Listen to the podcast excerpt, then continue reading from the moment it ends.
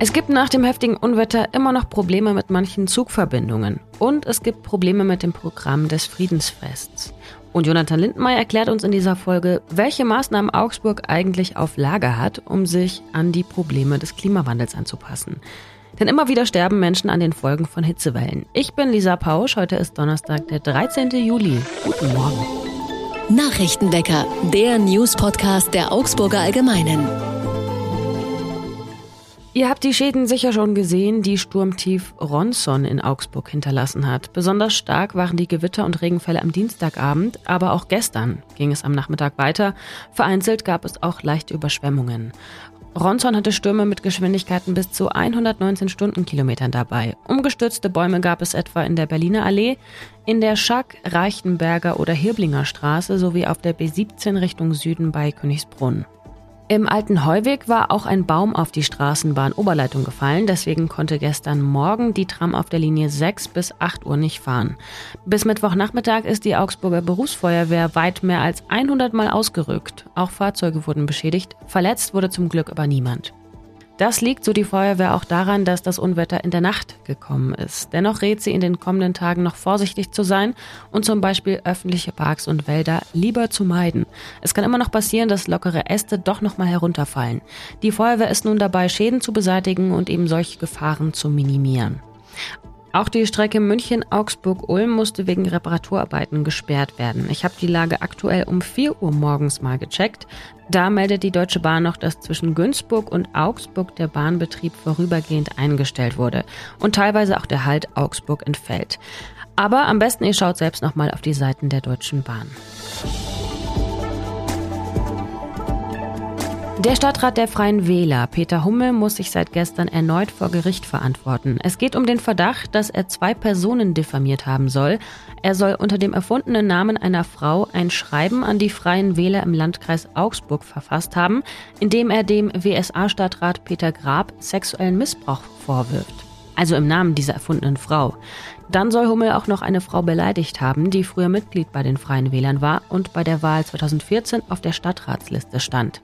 Von gefälschten Profilen bei Facebook aus wurde die Frau 2019 unter anderem als Augsburgs radikalste Rechtsradikale und als Zitat untervögelt bezeichnet. Dass Hummel für diese Nachrichten verantwortlich ist, konnten ErmittlerInnen nachweisen anhand von Hummels Handy, das in einem der Fake-Profile eingeloggt war. Auch die E-Mail-Adresse der Profile konnten ihm eindeutig zugeordnet werden. Mit den geschädigten Personen hatte Hummel wohl auch im richtigen Leben Probleme. Hummel selbst bestreitet die Vorwürfe. Er selbst werde seit Jahren von einer der Frauen unter der Gürtellinie attackiert, sagt er. Und er sagt, mehrere Personen hatten Zugriff auf diesen Account. Nun werden erst noch weitere Zeugen gehört, bevor dann bald das Urteil fällt. Es gibt erneut Probleme rund um das Augsburger Friedensfest, dieses Mal mit einem Programmpunkt. Ausgerechnet ein Sympathisant, Unterstützer oder gar Mitglied der Boykottbewegung BDS, die vom Deutschen Bundestag als antisemitisch eingestuft wurde, sollte eigentlich am 25. Juli einen Vortrag halten auf dem Friedensfest unter dem Titel Rechtsruck in Israel gibt es noch Chancen für den Friedensprozess. Die Augsburger Friedensinitiative hatte dazu den Journalisten und Autoren Jakob Reimann eingeladen. Dann erhob der Augsburger Blog DRZ schwere Vorwürfe gegen ihn. Reimann schreibe immer wieder davon, dass Israel den Weg zur permanenten Apartheid beschreite. Auch die jüdische Allgemeine kritisierte die Einladung und zitiert Volker Beck, den Präsident der deutsch-israelischen Gesellschaft. Ihm zufolge sei Reimann in den sozialen Netzwerken für seine obsessive Hetze gegen Israel berüchtigt.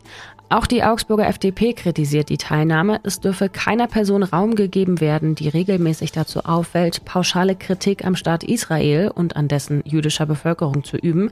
Das sagte FDP-Stadtrat Lars Vollmer gestern. Die Friedensinitiative hat nun die Reißleine gezogen und den Programmpunkt gestrichen bzw. auf einen späteren Zeitpunkt verschoben. Auch die Stadt Augsburg hat am Abend dazu eine Mitteilung rausgebracht.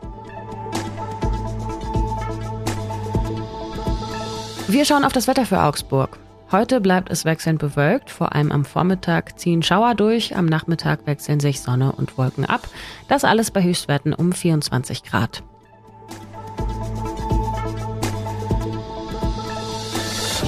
Wir sind in den vergangenen Tagen auf bis zu 38 Grad gekommen und der Deutsche Wetterdienst hat immer wieder auch Hitzewarnungen rausgegeben.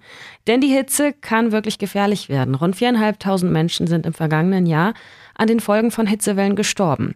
Was machen Städte eigentlich dagegen? Wie will sich zum Beispiel Augsburg an diese Folgen des Klimawandels anpassen? Das weiß mein Kollege Jonathan Lindenmeier, der an einer bundesweiten Recherche dazu beteiligt war. Hi Jonathan. Hallo Lisa. Erstmal die Frage, woran sterben denn genau Menschen, die an den Folgen von Hitzewellen sterben?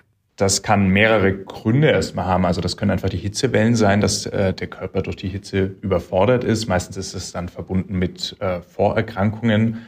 Gerade ähm, ältere Menschen belastet das sehr die Hitze, aber es können eben auch entsprechende Folgeerscheinungen durch eben den Klimawandel sein, heißt Sturzfluten, Flusshochwasser, Stürme, ähm, durch die eben Leute verletzt oder eben auch äh, getötet werden. Und wir hatten das Thema auch schon mal halb im Nachrichtenwecker in dieser Woche, nämlich mit dem Thema Bäume. Soll es mehr Bäume auf dem Rathausplatz geben in Augsburg?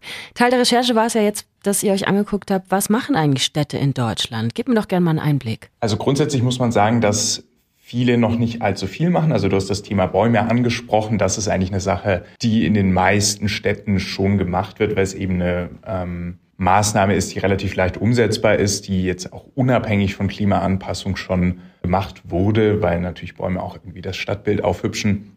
Aber was viele Städte zum Beispiel noch nicht machen, ist, dass sie ein Klimaanpassungskonzept tatsächlich ausarbeiten oder dass sie einen eigenen Etat dafür zur Verfügung stellen, also tatsächlich Geld für Klimaanpassung in die Hand nehmen. Und was eben vielen auch noch fehlt, ist eigenes Personal, die sich wirklich mit solchen Fragen beschäftigen. Wie können wir unsere Stadt schützen? Was macht denn Augsburg ganz konkret? Also Augsburg hat schon so ein Klimaanpassungskonzept ausgearbeitet. Augsburg pflanzt auch Bäume wie viele andere Städte, ähm, will auch die ähm, Versiegelung reduzieren der Flächen, was wiederum gegen Sturzfluten schützen würde. Ähm, das sind so Punkte, wo Augsburg ansetzt. Aber zum Beispiel einen eigenen Etat hat die Stadt noch nicht. Jetzt liegt das aber natürlich nicht nur in der Verantwortung der einzelnen Städte und Gemeinden, sondern auch auf Bundesebene. Es gibt ja einen Entwurf für ein Klimaanpassungsgesetz. Was kommt da denn? Dieses Gesetz, das heute im Kabinett beschlossen werden soll, soll erstmal die Kommunen in die Pflicht nehmen, ein Klimaanpassungskonzept auszuarbeiten. Da hinken viele gerade noch hinterher, dass haben bisher nur so etwa 25 Prozent. Auch der Bund und auch die Länder sollen so ein Konzept ausarbeiten, wobei ähm, daran gerade schon auch viel Kritik geübt wird, weil natürlich die Kommunen und die Länder das nicht so gerne hören, wenn sie jetzt mit solchen Pflichten konfrontiert werden, aber dafür jetzt nicht extra noch Geld dafür bekommen. Also wir haben mit dem bayerischen Umweltminister gesprochen, der da Kritik übt. Wir haben mit Kreisen und Kommunen in der Region gesprochen, die sagen, na ja, es ist für uns einfach schwer, sowas auf die Beine zu stellen ohne zusätzliche Ressourcen. Du hast auch mit dem Augsburger Klimaforscher Harald Kunstmann gesprochen. Was sagt der denn? Ist so ein Klimaanpassungsgesetz genug? Also grundsätzlich äh, begrüßt er den Schritt und sagt, dass eben sowas aber auch bei den Kommunen sag ich mal, helfen würde, zukünftig Geld zur Verfügung zu stellen, weil sobald das eben verpflichtend ist, haben sie auch irgendwie eher Handhabe, dann Geld dafür zu bekommen. Also das Bundesumweltministerium hat uns auch gesagt, dass sie das Problem erkannt haben und äh, mit den Ländern gerade verhandeln, wie man den Kommunen dabei helfen kann, zukünftig in ihrer Haushaltsplanung dabei zu unterstützen. Und was sagen Ärztinnen und Ärzte dazu? Du hast doch mit der Bayerischen Landesärztekammer gesprochen. Also die Bayerische Ärztekammer fordert sowas schon länger, weil es eben auch kein neues Phänomen ist, dass Hitze den Körper belastet und begrüßt jetzt also einmal den Schritt der äh, Bundesumweltministerin und auch äh, den Schritt von Karl Lauterbach, der so Hitzeschutzpläne auf den Weg bringen will. Und sie fordern eben vor allem, dass die vulnerablen Gruppen besser geschützt werden. Ähm, dass man da gerade im Sommer, gerade bei Hitzewellen, gerade wenn die Temperaturen über 30 Grad steigen, schaut, dass es den Menschen entsprechend gut geht, dass sie nicht unter Kreislaufproblemen leiden oder wenn sie unter Kreislaufproblemen leiden, dass man ihnen entsprechende Hilfe bietet, ähm, durch, sage ich mal, sie daran zu erinnern, dass sie viel Wasser trinken sollen oder eben auch mal im Falle, dass sie sagen, uns geht es gerade nicht gut, dass man einen Arzt vorbeischickt. Ähm, das sind so Ansätze, die Ärztinnen und Ärzte da fordern. Ich kann mir vorstellen, dass der eine oder die andere das auch unterschätzt, oder? Die Gefahr durch Hitzewellen, dass man sagt, naja, ich werde es ja schon merken, wenn mir zu heiß wird. Hast du einen Tipp, worauf man achten sollte, wenn man jetzt zum Beispiel gesundheitliche Probleme hat ähm, bei Hitze? Also mit Sicherheit wird das unterschätzt, was glaube ich auch daran liegt, dass es eben häufig mit anderen ähm, Erkrankungen einhergeht, diese Gefahr, und man das häufig vielleicht gar nicht so sehr auf die Hitze schiebt. Ich glaube, die Dinge, die man unternehmen kann, sind relativ einfach. Also tatsächlich viel trinken, schauen, dass man nicht zu sehr der Sonne ausgesetzt ist. Ähm, ja. Vielen Dank, Jonathan. Was sonst noch wichtig wird, der russische Außenminister Sergei Lavrov hat dem Westen vorgeworfen, mit der Lieferung moderner Kampfjets an die Ukraine eine atomare Bedrohung für Russland zu erzeugen. Lavrov sagte wörtlich, die USA und ihre NATO-Satelliten schaffen das Risiko einer direkten militärischen Auseinandersetzung mit Russland und das kann katastrophale Folgen haben. Potenziell könnten die F-16 Kampfjets, die der Westen an die Ukraine liefern will, potenziell Atomwaffen tragen. Das sehe Russland als Bedrohung von Seiten des Westens, so Lavrov. Gleichzeitig wies er zurück, dass Russland einen Atomschlag auf die Ukraine plane.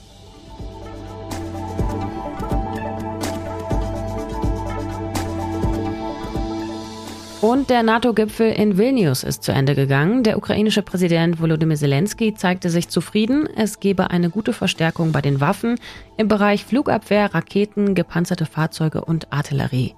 Zudem gebe es feste Sicherheitsgarantien für die Ukraine und eine klare Perspektive auf einen NATO-Beitritt.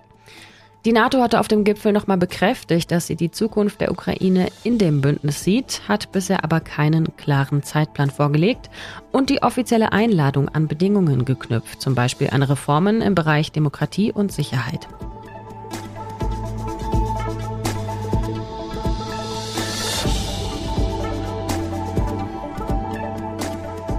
Zum Abschluss habe ich noch einen Kulturtipp, einen musikalisch-literarischen Abend im City Club. Es geht um das Meer, die See, der Fluss, die Pfütze, den Teich, das Eis, den Schweiß, die Tränen, Regen, Nebel, Dampf, alles das. Das ist nämlich Wasser, steht mit im Programm.